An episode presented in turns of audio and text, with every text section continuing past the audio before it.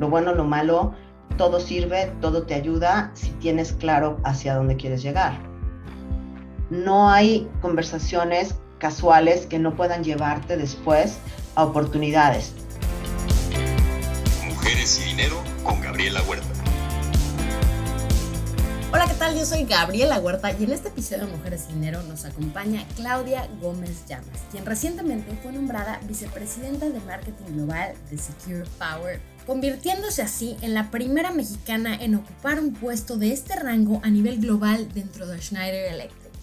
Ella también ha sido destacada en diversas listas que incluyen a las mujeres más poderosas del país, las 10 más influyentes del sector energético, así como rankings de mercadotecnia, por lo que me da muchísimo gusto recibirla el día de hoy. Claudia, bienvenida y gracias por acompañarnos.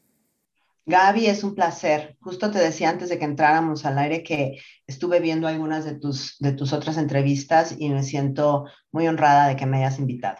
El honor es todo nuestro. Ahora, cuando se hizo oficial tu nombramiento, dijiste que ibas a buscar lograr no solo un balance de género, sino también diversidad de nacionalidades en la firma. Platícanos de esta decisión. Bueno, sí, mira, Schneider Electric, como otras muchas de las empresas globales, tenemos eh, objetivos realmente muy agresivos, no solo de, balance de género, sino en general de, de equidad e inclusión en muchísimos sentidos. Y creo que uno de, las, de los temas de inclusión que normalmente no se toca, eh, porque se habla mucho del tema de mujeres, se habla mucho del LGBT, se habla mucho de generaciones, pero eh, difícilmente se habla de, de orígenes, ¿no? De, de, historias de vida, de, de eh, dónde creciste, qué fue lo que te enfrentaste, etcétera. Entonces, nosotros como, como empresa queremos ser la compañía global más local que existe y pues para eso necesitamos traer a la, a la mesa de decisión la mayor cantidad de personas de diferentes orígenes, porque a fin de cuentas, eh, al ser una empresa global que nos desempeñamos en muchos países, eh, pues la visión de una persona que creció en Europa, otra que creció en India, en Asia, en México, en Norteamérica, es muy diferente. Y las condiciones del mercado, a su vez, son también muy diferentes en, estas regiones. Entonces, si vas a tener un puesto global que dicte las estrategias de lo que va a ser la compañía a nivel mundial en algunos de los de los unidades de negocio, pues qué mejor que tener suficiente representación, porque pues a veces hay un sesgo muy marcado de una visión de solo China está creciendo o solo Norteamérica es un, es un, es un país con gran crecimiento, ¿no? Claro, y entre más visiones, culturas y formas de ver el mundo, más enriquece lo que Por supuesto. fuera. Ahora, tocando el tema de dónde creciste y lo que viviste para llegar a donde estás, platícanos un poco de tu historia. Bueno, mira, yo nací en Monterrey, Nuevo León, ya no tengo para nada el acento porque me vine muy chiquita a la Ciudad de México eh, eh, y pues bueno, tengo una familia, la verdad, muy unida, muy hermosa, que siempre han sido eh, grandes promotores, ¿no? De, de, éramos tres mujeres.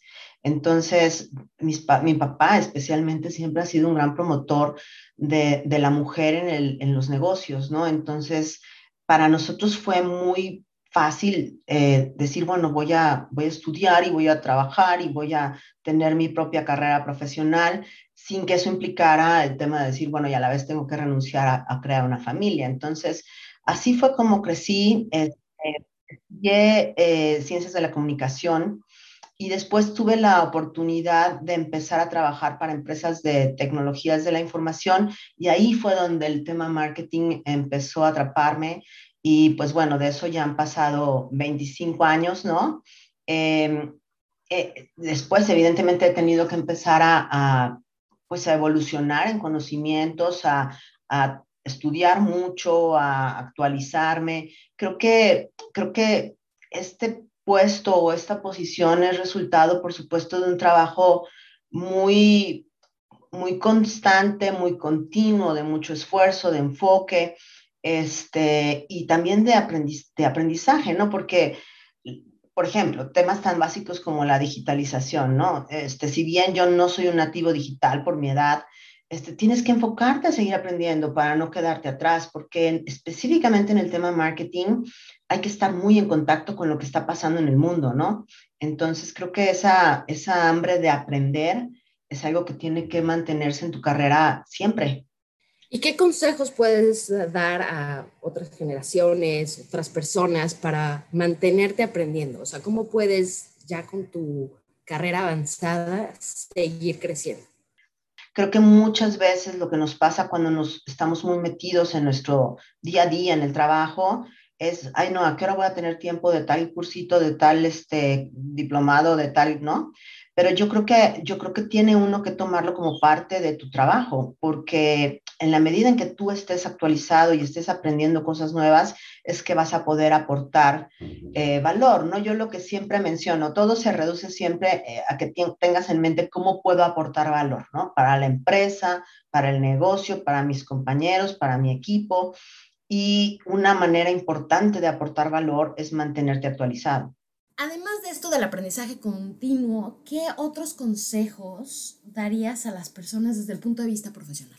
Mira, para mí uno es levantar la mano. Lo he escuchado muchísimo en varias, eh, en, varias entrevistas que, que normalmente las mujeres no se sienten cómodas de decir, yo quiero este puesto, yo lo puedo hacer, hasta que no creen que tienen el 100% de las habilidades cubiertas, ¿no? Mientras que a lo mejor un hombre se lanza a decir, eh, sí puedo y Dios dirá, ¿no? Este, entonces creo que levantar la mano es súper importante. Nadie está 100% listo para el siguiente reto, nadie. Yo ahorita acabo de tomar esta siguiente posición y, y no creas, tengo una mezcla también de, de angustia de decir, tengo que aprender mucho. Entonces, nunca estás al 100. La otra es el networking interno y externo. Eh, creo que tu primer trabajo viene por tu currículum, ¿no? O por la bolsa de trabajo de tu escuela, pero los siguientes vienen por el networking que has desarrollado. Por lo menos ese ha sido mi caso. Eh, mentoring, alguien en la sala que dé la cara por ti. Es súper importante que te encuentres a una persona que te ayude a encontrar esas fortalezas y cómo potenciarlas, pero a la vez que en sesiones en donde tú no estás, ¿no? Las de dirección, las de consejo, etcétera, que mencione y que te mencione y que levante la mano por ti, ¿no? El tema de aprendizaje, que ya lo habíamos hablado. La otra es que creo que cada interacción cuenta a nivel laboral, siempre te estás vendiendo.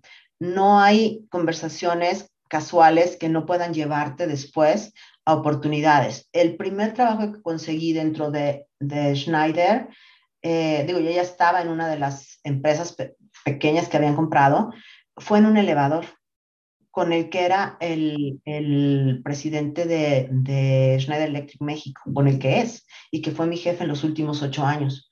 En un elevador, esa conversación nos llevó a un tema de, oye, ¿y tú qué haces? Y yo, pues yo hago esto.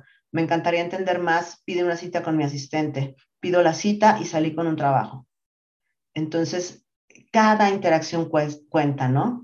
La otra es, si ya fracasaste, porque todos vamos a fracasar en algún momento de, nuestro, de nuestra carrera o de nuestra vida, aprende del error y déjalo ir. Creo que a veces las mujeres machacamos demasiado la idea en nuestra cabeza de qué pudo haber ido mejor, cómo lo hubieras podido hacer diferente, por qué te pasó, etcétera. Y yo sí creo que un error no te define como profesional. O sea, lo que te define es cómo reaccionas ante el fracaso.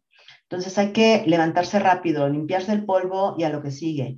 Y no estar rumiando con el tema, porque si no, eh, se vuelve muy desgastante. Y lo último, pues que te diría es que la colaboración es indispensable. Nadie quiere héroes solitarios. Si vas lejos, asegúrate de ir acompañado. Si quieres llegar rápido, ve solo. Muy importantes consejos, tome nota. Ahora, sé que eres amante del fútbol americano y ahora quisiera traer una cita de Vince Lombardi, de tus queridos Green Bay Packers, a la conversación. Él alguna vez dijo que el hombre en la cima de la montaña no cayó ahí, refiriéndose a todo el esfuerzo que hay detrás de los logros. Entonces, platícanos de las batallas que has encontrado en tu montaña. Uno siempre piensa que en los deportes es donde aplica más la competitividad, pero, pero no, eh, uno tiene batallas prácticamente todos los días. Por supuesto que a veces no las ubicas como batallas, pues porque se vuelven lo del diario, pero cada, cada día es una batalla contra ti misma, diría yo.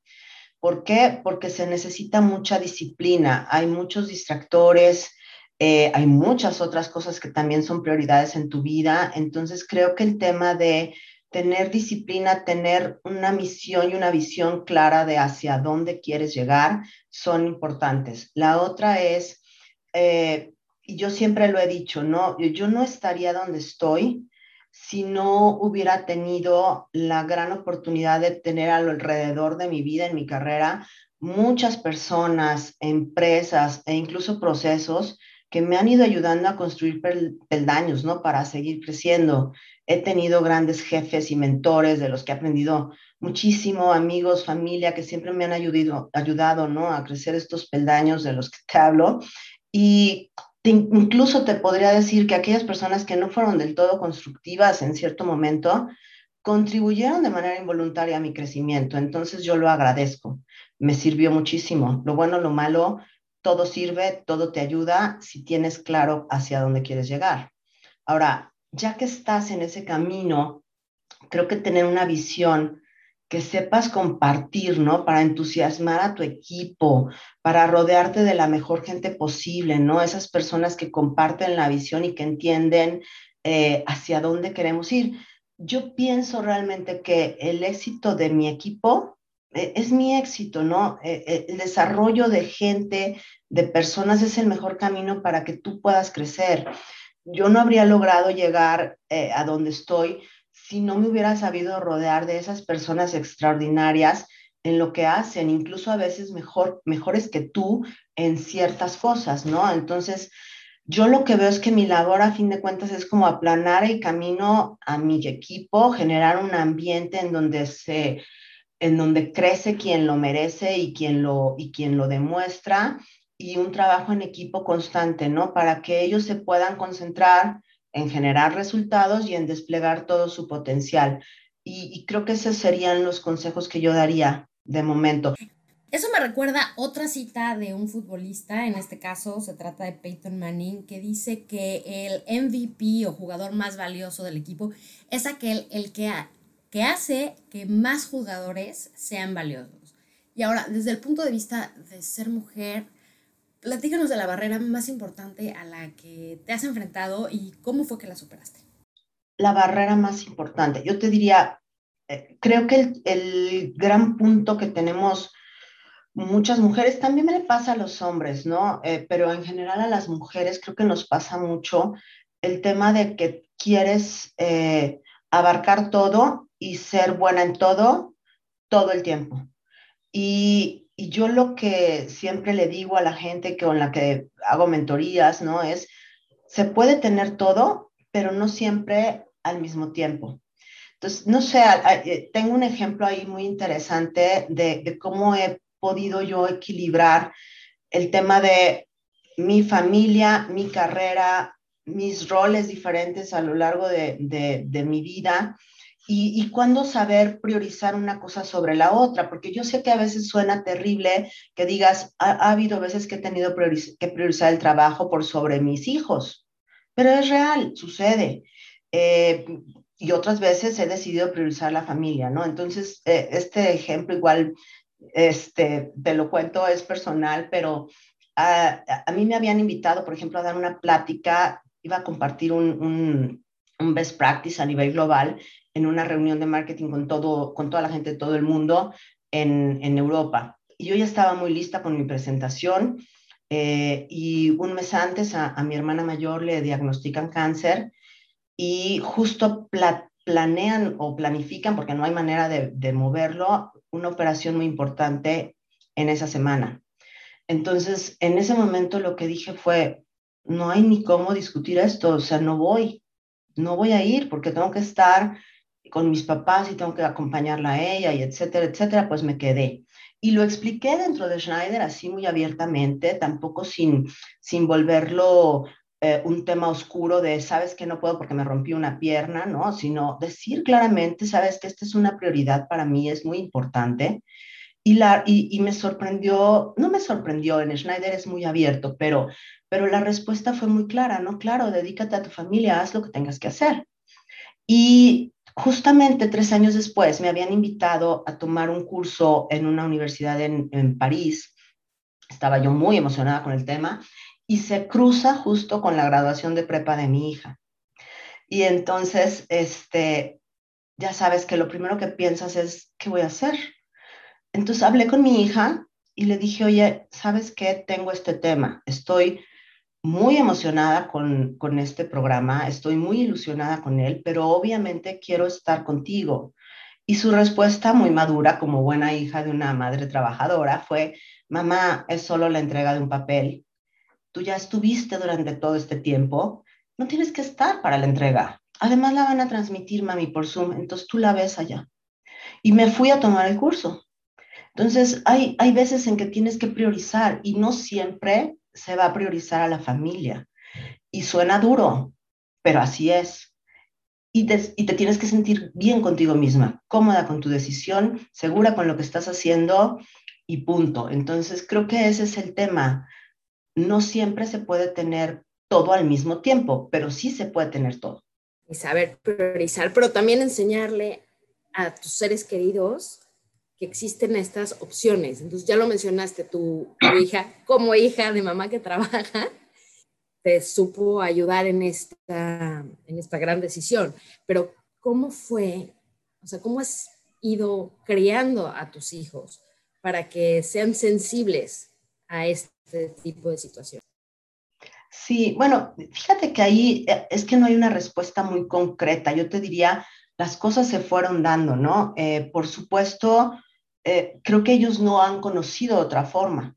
Lo que ellos han conocido desde que son chiquitos es que su mamá trabaja, su mamá viaja, este, y en ocasiones no puede estar. Y claro que ha sido un gran apoyo y parte de, de mis opiniones a nivel personal es que te tienes que armar una red de apoyo, tanto físico como emocional, ¿no? Porque la vas a necesitar en, un, en algún momento, ¿no? Para cosas tan simples como la logística de sus clases o cosas más complejas como recargar baterías cuando las cosas no están yendo tan bien, ¿no? Entonces creo que ese es uno de los temas, desarrollar una red de apoyo. Y yo afortunadamente eh, he tenido una gran red de apoyo.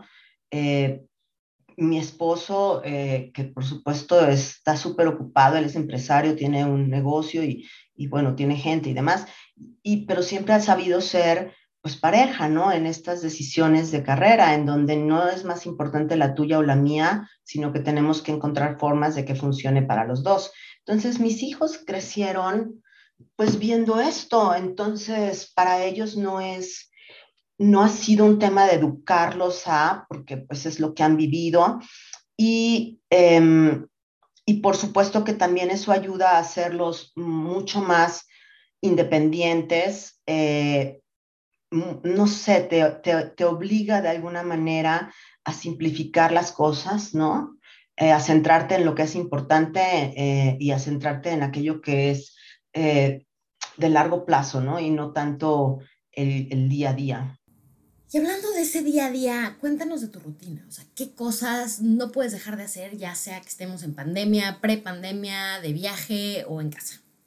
Uh, ok, bueno, mira, ahora, y fíjate, es chistoso porque para mí la pandemia ha sido una gran oportunidad para volverme más, más este, disciplina con el ejercicio, por ejemplo, porque el tiempo que antes usaba en trasladarme de un lugar a otro, pues ahora me lo ahorro, entonces eh, he sido muy disciplinada con el tema de ejercicio. Yo salgo a, a caminar y a correr por lo menos una hora todas las tardes este, tengo un perro que además lo, lo pide a gritos, entonces no, no me puedo este, evitar esto y me encanta porque es mi oportunidad de salir, despejarme y etcétera.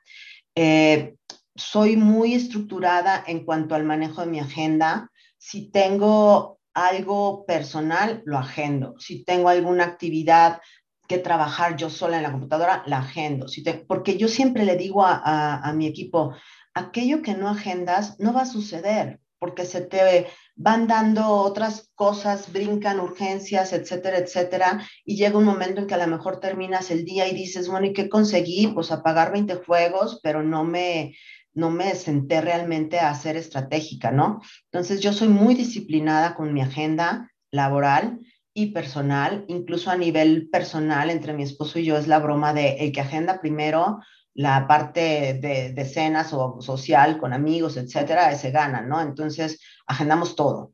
Eh, tengo una, tengo este, eh, mucha ayuda también de mi equipo porque entienden perfecto que lo que tenemos que hacer es ser muy eficientes. Entonces, juntas rápidas, productivas, eh, algo que estamos normalizando ahora en la pandemia a nivel de, de, empresa es esto de tener juntas mientras estás haciendo otra cosa, ¿no? Igual estás caminando o igual estás cocinando y estás teniendo sesiones de trabajo y, se vuelve uno mucho más productivo y logras mejor compaginar esta parte de, de, hacer lo que quieres hacer a nivel personal y a nivel profesional, ¿no? Entonces, yo te diría, es estructura, es disciplina, es claridad de qué quiero conseguir cada día y es no, no ceder ante, ante lo que puede ser, ah, ya no voy a salir porque empezó a llover, porque pues no, te pones la chamarra con impermeable y sales, ¿no? Entonces, este, creo que esa ha sido una de las claves.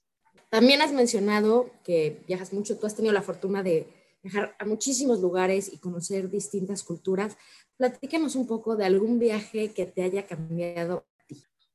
A nivel eh, profesional, creo que eh, tuve la gran oportunidad cuando estuve un tiempo a cargo de, de la parte de mercadotecnia para Latinoamérica y tuve la gran oportunidad, y lo digo tal cual como una gran oportunidad de conocer prácticamente todos los países de la región.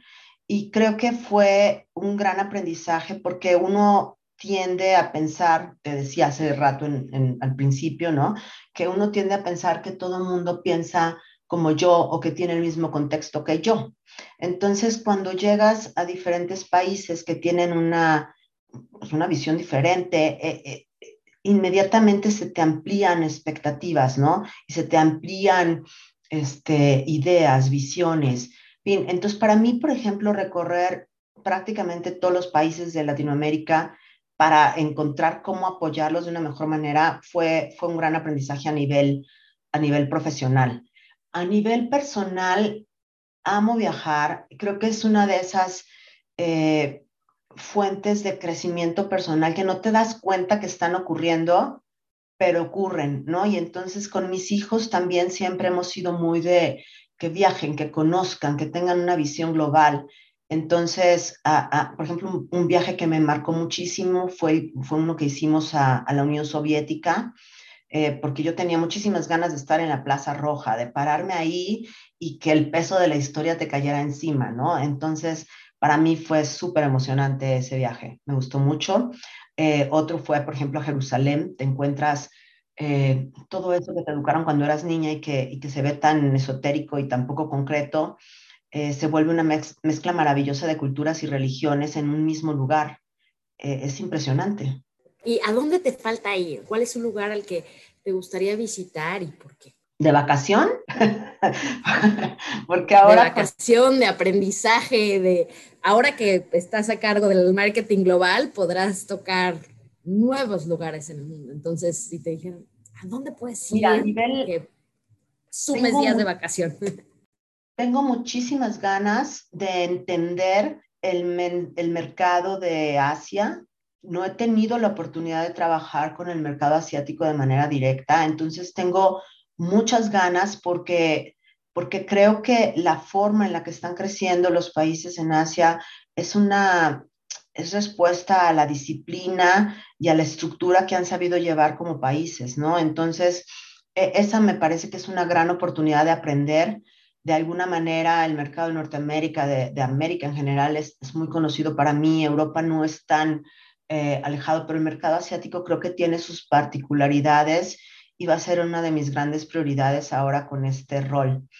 A nivel eh, personal, eh, tenemos en mente irnos a Machu Picchu, porque tenemos muchísimas ganas de estar ahí y me han dicho que es un viaje que tienes que hacer cuando estás en, en plenitud física. Entonces le digo a mi esposo, ¿sabes que Ya hay que hacerlo antes de que ya me duela caminar, porque me quiero subir yo así todo, ¿sabes?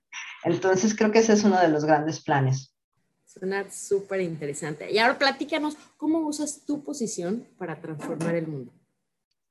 Ay, me encanta la pregunta. Mm, yo creo que uno tiene que visualizarse transformando el mundo un día a la vez y una persona a la vez, porque evidentemente eh, hay personas y hay mujeres que están hablando, ya sabes, a nivel global, todo el mundo escucha a una Angela Merkel, las, las presidentes ahora de los países estos que han logrado salir de pandemia y que han sido súper exitosas. En fin, hay, hay personas que tienen un foco mediático enorme eh, y que tienen esa gran oportunidad. Y no necesariamente todas estamos en esa posición. Sin embargo, sí creo que puedes ir cambiando el mundo una persona y un día a la vez.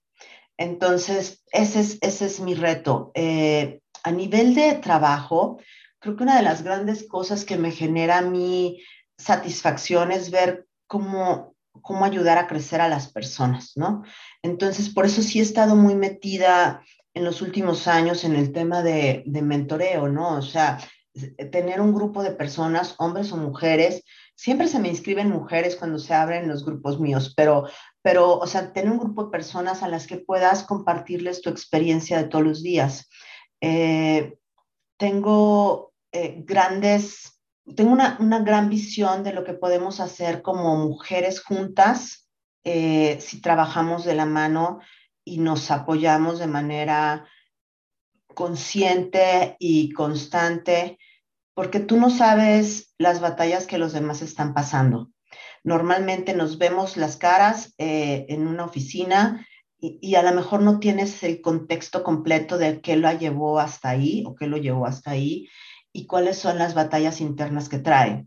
Entonces, eh, cambiando un día a la vez a, la gente y a las personas y la vida de los demás, sin que se vuelva tampoco un tema de, no sé cómo decirlo en español, pero un tema de preaching, ¿no? De que todo el tiempo estás este, dando lecciones. Eh, creo que muchas veces también transformas vidas a, cuando eres congruente en tu actuar, sin que tengas que decirlo. Así es. Y bueno, en distintos foros has hablado sobre técnicas para reducir la brecha de género en México y en otros países. A si nos puedes compartir los principios para poder llevar a más niñas a carreras STEM.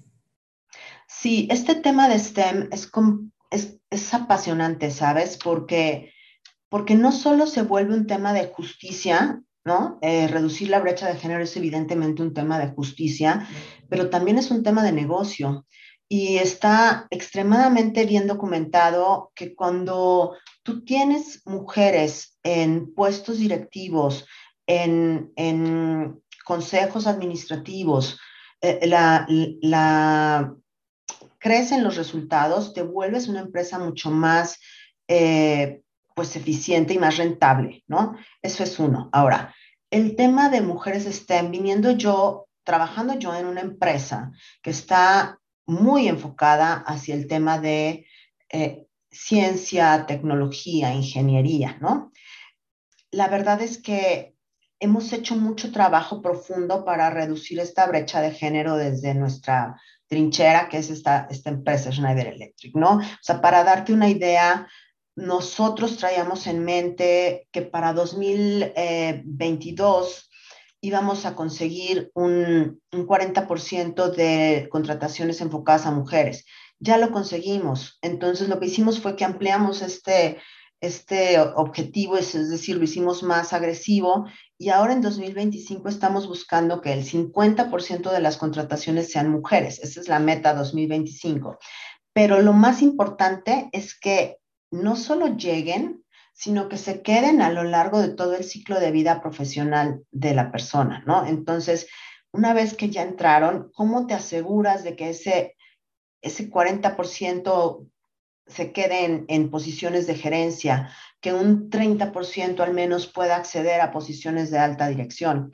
Porque lo que queremos no es tener eh, diversidad eh, a nivel general, sino también tener diversidad en puestos de alta dirección y en puestos de toma de decisiones, ¿no? Esa es una. Eh, la otra es cómo nos regresamos a las bases del tema STEM, hablando de ciencia, tecnología, ingeniería y matemáticas. Es increíble, y yo he hablado mucho en foros de este tema, que mientras los niños tienen, no sé, menos de 10 años, no existe una preferencia por carreras STEM entre hombres y mujeres. Conforme avanza el tiempo y vas pasando a educaciones, educación secundaria o educación este, superior, ahí ya hay una brecha enorme, ¿no? Y mientras que a lo mejor el 27% de los niños sí están interesados en una carrera asociada con estos tres temas o cuatro temas, ya solamente un 7% de mujeres está interesada. ¿Y por qué viene esta caída de interés? Pues por muchos, muchos eh, mensajes mal entregados, ¿no? Matemáticas son difíciles, no vas a poder lograr compaginar una vida personal con, con, tu vida profesional si te dedicas a la ciencia, eh, eh, ¿Por qué? Porque a lo mejor vas a estar detrás de un microscopio y no vas a tener vida social y de alguna manera te podría condenar a quedarte, este, a vestir santos, ¿no? Montón de, de ideas que, que, van cayendo en la mente de las jóvenes y entonces dicen, no, porque es un, es un volado muy, muy riesgoso, ¿no? Yo quisiera lograr ese equilibrio, etcétera, etcétera. Y la verdad es que tenemos que trabajar desde las bases, pero esto es un trabajo profundo, no nada más de familia, es un trabajo de gobiernos, es un trabajo de empresas, es un trabajo de familias y por supuesto es un trabajo del sector educativo. ¿Cómo hacemos para que nuestras jóvenes no vean estas carreras como algo tan retador que no van a poder lograr, ¿Cómo hacemos para que dejen de visualizarlo como un tema de género? ¿Y cómo hacemos para que dejen de visualizarlo como un tema de tener que elegir entre una cosa y la otra? Está súper demostrado y ayer todavía estaba yo revisando más, este, más información de, de ya sabes, eh, de estadísticas y etcétera. Y me pareció súper interesante un, un resultado que mostraba el Fondo Monetario Internacional, que si cerrábamos la brecha de género, las economías podrían ser más resilientes y el Producto Interno Bruto podría aumentar hasta en un 35%. Entonces, imagínate, son dos palabras claves. Una, resiliencia. ¿Quién en estos tiempos no requiere volverse más resiliente? Y estoy hablando a nivel individual y a nivel grupal y a nivel país y a nivel empresa, ¿no? O sea, los tiempos están siendo tan eh, cambiantes, tan poco eh, predecibles, que necesitamos crear empresas, personas y países más resilientes ante la situación global. Entonces, una gran oportunidad. Y la otra, ¿qué país no requiere retomar su crecimiento eh, de una manera acelerada? Y hablando específicamente de nuestro país, México, imagínate lo que podríamos conseguir si tuviéramos ese enfoque en que las mujeres quieran entrarle a este juego de STEM. Yo, por ejemplo, no, no estudié ninguna de estas carreras asociadas con ciencia, tecnología, ingeniería, matemáticas, pero, por ejemplo, me siento muy orgullosa de que mi hija decidió estudiar medicina. Y yo sé que ahora hay muchas mujeres que están estudiando medicina y fíjate que es impresionante porque eh, el enfoque eh, al, resultado, a cerrar la materia, a lograr la práctica, etcétera, en las mujeres está siendo un tema que destaca versus los hombres. Entonces, bueno, creo que es, es cuestión de ir quitando unos paradigmas y de ir trabajando constantemente y con un objetivo claro, todos como sociedad. No se trata nada más de que las mujeres que educan a los hombres, ni tampoco se trata de las empresas, se trata de todos, se trata de nosotros como país. Seguir fomentando esos sueños, ¿no? Que todo es posible y que no se tienen que seguir por una sola carrera. Claro, y también se mostrando, mostrando casos exitosos de mujeres que han conseguido destacar en algunos de estos eh, ámbitos y que no han tenido necesariamente que renunciar, si lo han hecho es porque han querido, a tener además otras cosas en su vida. Y hablando de resiliencia, tú también has sido muy vocal en temas ah, relacionados con el autismo y el síndrome de Asperger. ¿Qué es lo que más has aprendido de tu relación con esta comunidad?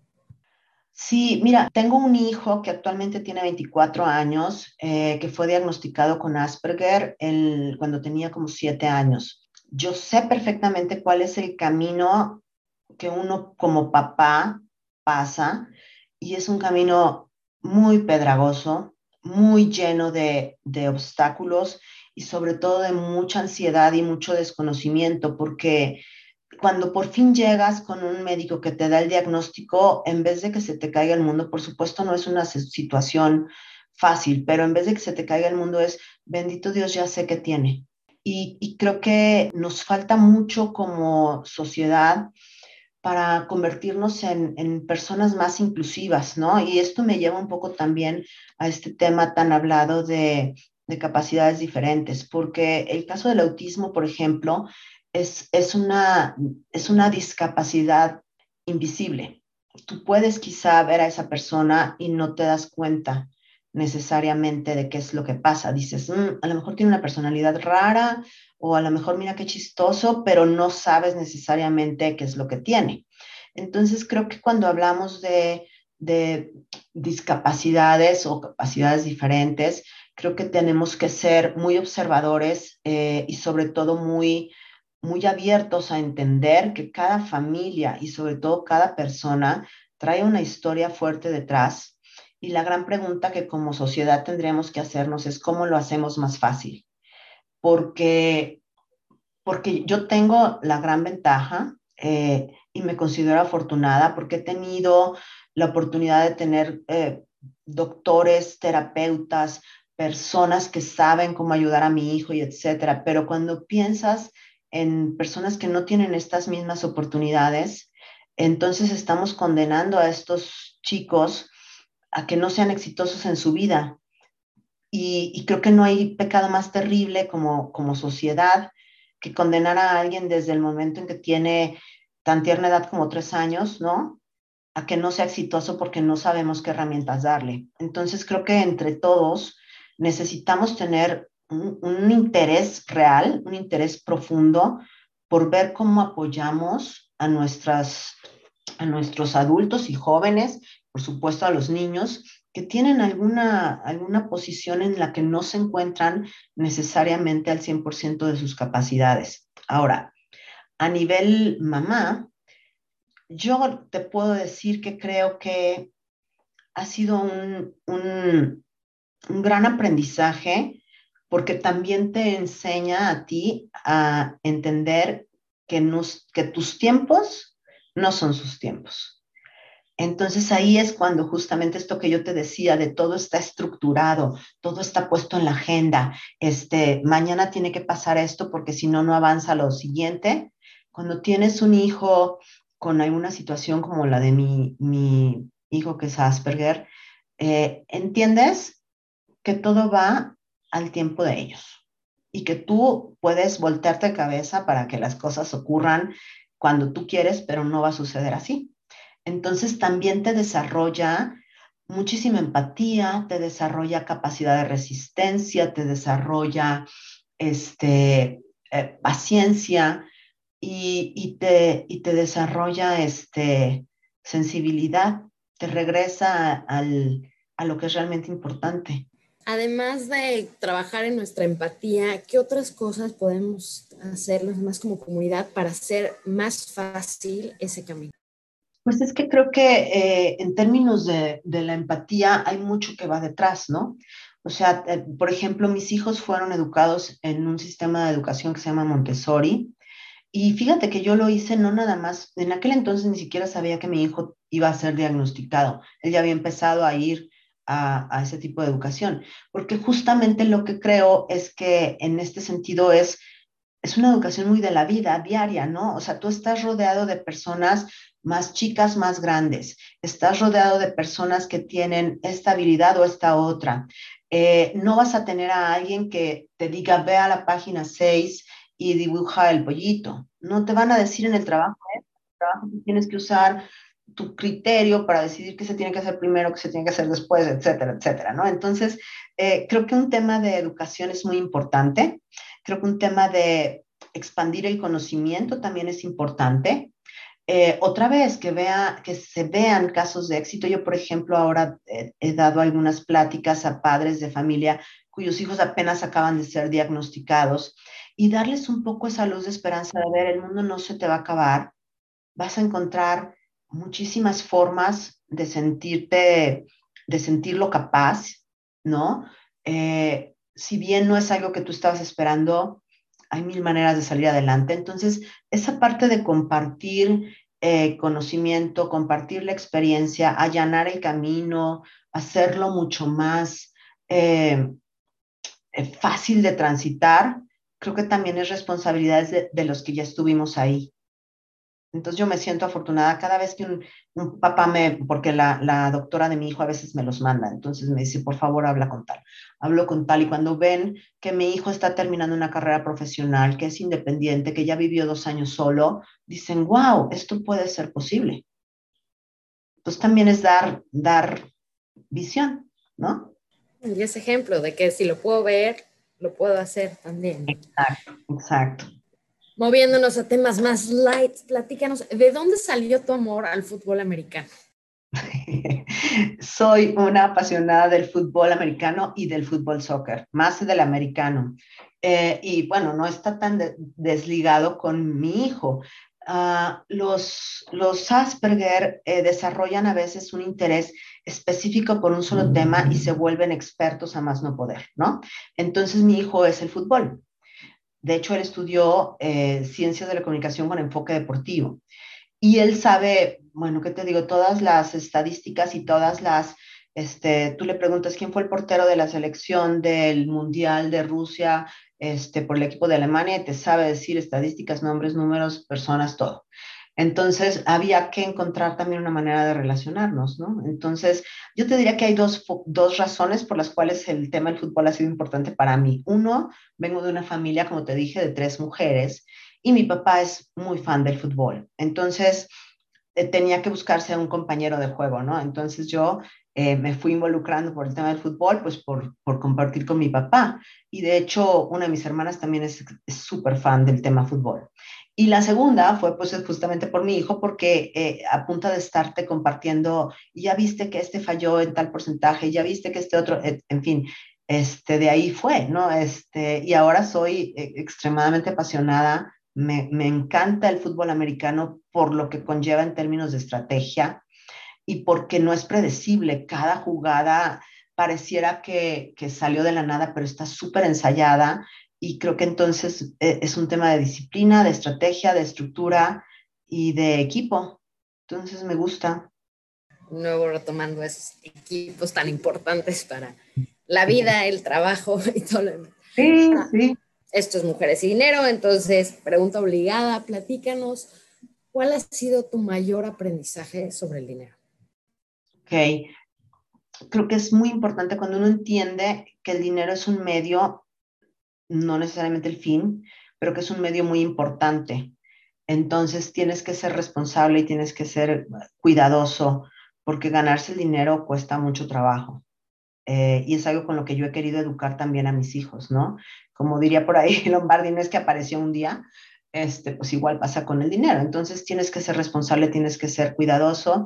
Y para mí la, la mayor inversión eh, que he hecho de mi dinero es en, en, educación, pues para mis hijos, una educación global, te digo el tema de que, de que puedan ir intercambios a, nivel global, de que viajen, de que conozcan otras culturas, creo que es, es un dinero muy bien invertido. Este, y la otra es en ser previsor para el futuro. Creo que lo mejor, la mejor herencia que les puedes dejar a tus hijos es, por supuesto, la educación, pero también el saber que tú vas a ser independiente en la vejez y que ellos van a tener la posibilidad de volar y dedicarse a generar su propio patrimonio. Eh, creo que está muy enraizado en la cultura mexicana el tema de los padres ayudan a los hijos y luego en un futuro los hijos ayudan a los padres. Y creo que es una carga muy fuerte para un hijo. Entonces, dejarles de la tranquilidad de que tú vas a ser independiente económicamente, me parece que es un gran legado también para que ellos puedan crecer y hacer sus cosas. Una forma de garantizar tu retiro. Finalmente, Claudia, ¿nos puedes dejar con un libro que recomiendes y el porqué de él?